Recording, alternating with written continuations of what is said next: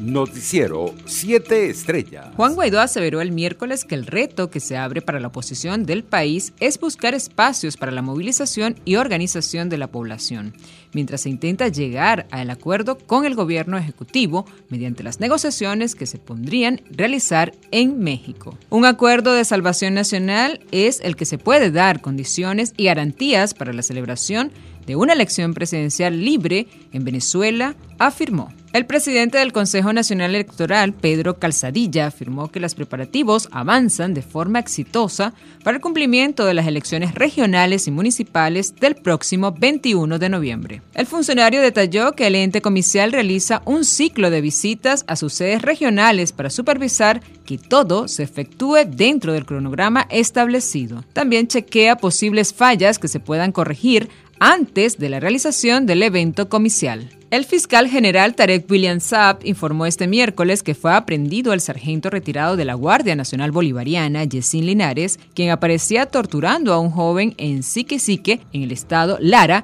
en el video publicado en redes sociales por la periodista Sebastiana Barraez. Detenidos para ser imputados por el Ministerio Público Yesin Linares, Guardia Nacional Ejecutor, y Luz Celeste Almao Carrera, cómplice, por privar de libertad a la víctima, torturándolo hasta casi ocasionarle la muerte por asfixia con una bolsa plástica y haciéndose grabar por la cónyuge. Publicó SAP a través de su cuenta en Twitter. Internacionales. El régimen cubano informó sin explicar las causas el fallecimiento de otro combatiente del ejército rebelde de ese país. Hasta ahora son seis los militares que pertenecieron a la cúpula del régimen castrista fallecidos en menos de 10 días sin que se sepan las razones. La noche de este miércoles, la televisora cubana dio a conocer el deceso de Gilberto Antonio Cardero Sánchez, citado una nota de prensa del Ministerio de las Fuerzas Armadas de Cuba. Al menos 40 personas han muerto debido a las súbitas inundaciones desatadas por las fuertes lluvias en el estado de Nuristán,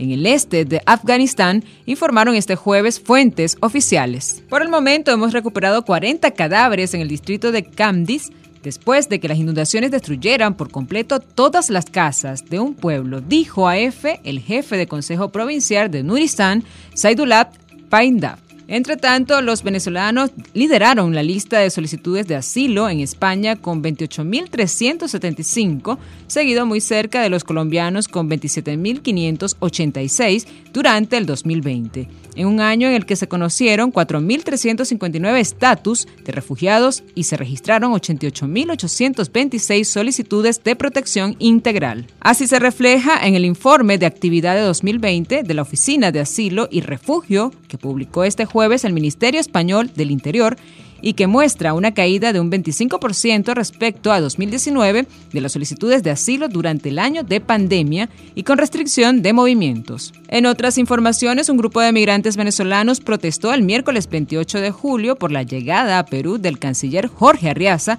quien asistió a la toma de posesión del nuevo presidente de ese país, Pedro Castillo. Economía. La farmacéutica británica AstraZeneca obtuvo un beneficio neto en el primer semestre de este año de 2.112 millones de dólares, un 42% más que en el mismo periodo de 2020, aupada por las ventas de nuevas medicinas, en especial oncológicas y cardiovasculares, y su vacuna contra el COVID, informó este jueves la empresa de la Bolsa de Londres. Según declaración de resultados, la firma tuvo unos beneficios brutos de 2.372 millones de dólares, en ese periodo un 25% más, y un beneficio por operaciones de 3.022 millones de dólares, un avance de 21%. La deuda neta a fecha del 30 de junio era de 11.721 millones de dólares. Deportes. El golfista venezolano Jonathan Vega cerró empatado en el quinto lugar con 5 bajo por finalizar la primera ronda de su en los Juegos Olímpicos de Tokio 2020. Por su parte, Estados Unidos celebró la aparición del posible heredero de Michael Field. Khaled Dressel se impuso en la prueba reina de la natación los 100 metros de estilo libre al vencer al defensor del título, el australiano Kyle Chalmers, quien se quedó con la medalla de plata, y al ruso Klimen